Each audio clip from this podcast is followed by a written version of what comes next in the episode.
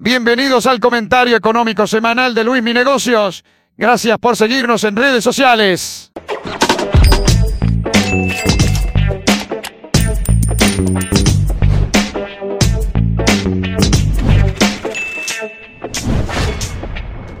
¿Qué va a pasar esta semana en temas económicos? Bueno, eh, empezamos con que la semana pasada fue una semana muy buena para los mercados financieros, ¿no? Vemos aquí que hubo un rally muy interesante, eh, uno de los indicadores más importantes de Estados Unidos, que es el Nasdaq 100, este índice que se enfoca principalmente en el tema de eh, las 100 empresas de tecnología más importantes de Estados Unidos, tuvo un alza del 7.5%, lo cual es pues una noticia que nos cae del cielo porque tan mal año hemos tenido en bolsa de valores que eh, pues a los que invertimos en, estos índices es una muy buena y, grata noticia. ¿A qué se debió este rally principalmente? Bueno, eh, lo que pasa aquí es que, como sabemos, el hecho de que haya existido un conflicto, un conflicto bélico entre Ucrania y entre Rusia, pues esto de alguna manera impactó muy fuerte en el tema de los precios petroleros, sobre todo acortando eh, la oferta que hay de este pues bien esencial, ¿no? Entonces, eh, a raíz de que el 29 de mayo el,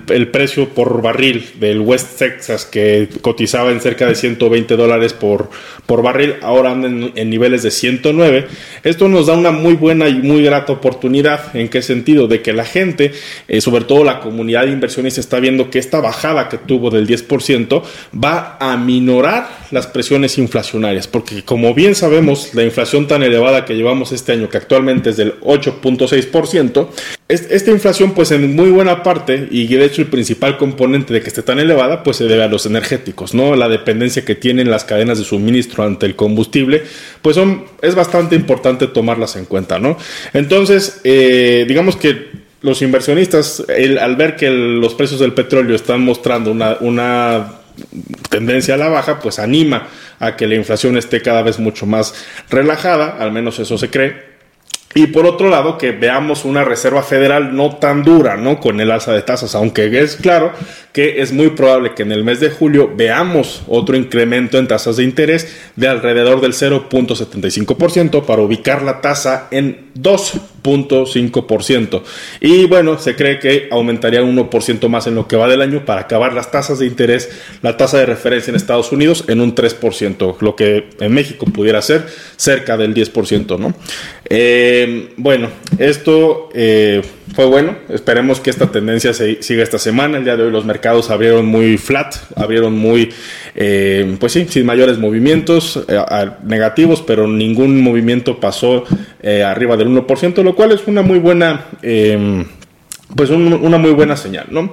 Por otro lado, pues vimos que el gobierno de Rusia por primera vez desde 1918 cayó en un default de pagos. ¿Qué quiere decir esto? Que las deudas que tienen con el exterior, que ascienden en estos momentos a 100 millones de dólares, no fueron eh, pagados por primera vez de más de 100 años. Entonces esto es, eh, pues, complicado, pero por otro lado se entiende que Rusia ahorita está jugando afuera en la escena mundial, en este tablero que es la globalización económica.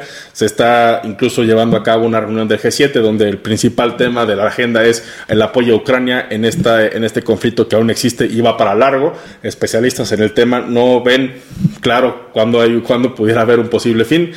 Pero pues creo que hasta cierto punto el mercado económico ya se acostumbró a esto, ¿no? Ya no es una noticia que afecte tanto a los mercados como veíamos, por ejemplo, en el mes de febrero, donde veíamos una invasión de Putin y, bueno, el, mercado eh, pues acrecentó las pérdidas eh, encima de los indicadores que ya teníamos, como es una inflación bastante, bastante elevada, ¿no? Eh, entonces, a pesar, bueno, más bien, pues sí, a pesar del optimismo que tuvimos en la semana pasada, vemos también con buenos datos que eh, que se ha relajado, ¿no? Un poco el tema de la volatilidad en los mercados. Esto es favorable para los inversionistas, para todos nosotros. Eh, ¿Qué vamos a esperar en esta semana? ¿Qué veremos? Veremos una semana tranquila, a mi parecer. Eh, tenemos el, día de mañana, martes, el índice de confianza en el consumidor de Estados Unidos, el miércoles el PIB trimestral del primer trimestre en Estados Unidos, que pues obviamente sabemos que salió negativo, pero va a venir acompañado de declaraciones de Jerome Powell, que es el presidente de la Reserva Federal. Esperemos que en su discurso siga calmando los mercados para que eh, nos ayude de alguna manera a, evitar estos escenarios de tanta volatilidad que hemos visto en los últimos meses. Eh, CETES, la tasa de CETES en este año para todos los inversionistas que en temas de renta fija está en estos momentos a 9.59 en el año, está bastante atractiva. El dólar 19.94 y el euro en 1.06. El, el euro dólar, el euro respecto a el dólar.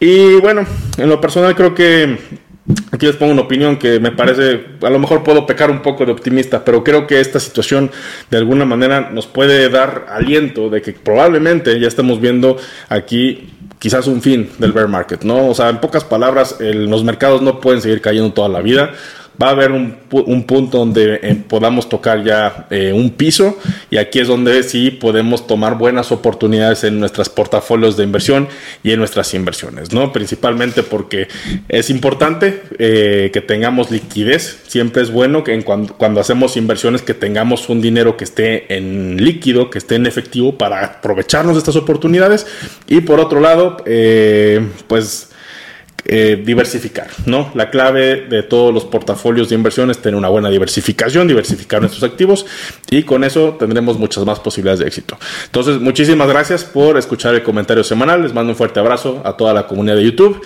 y muchas gracias por suscribirse al canal.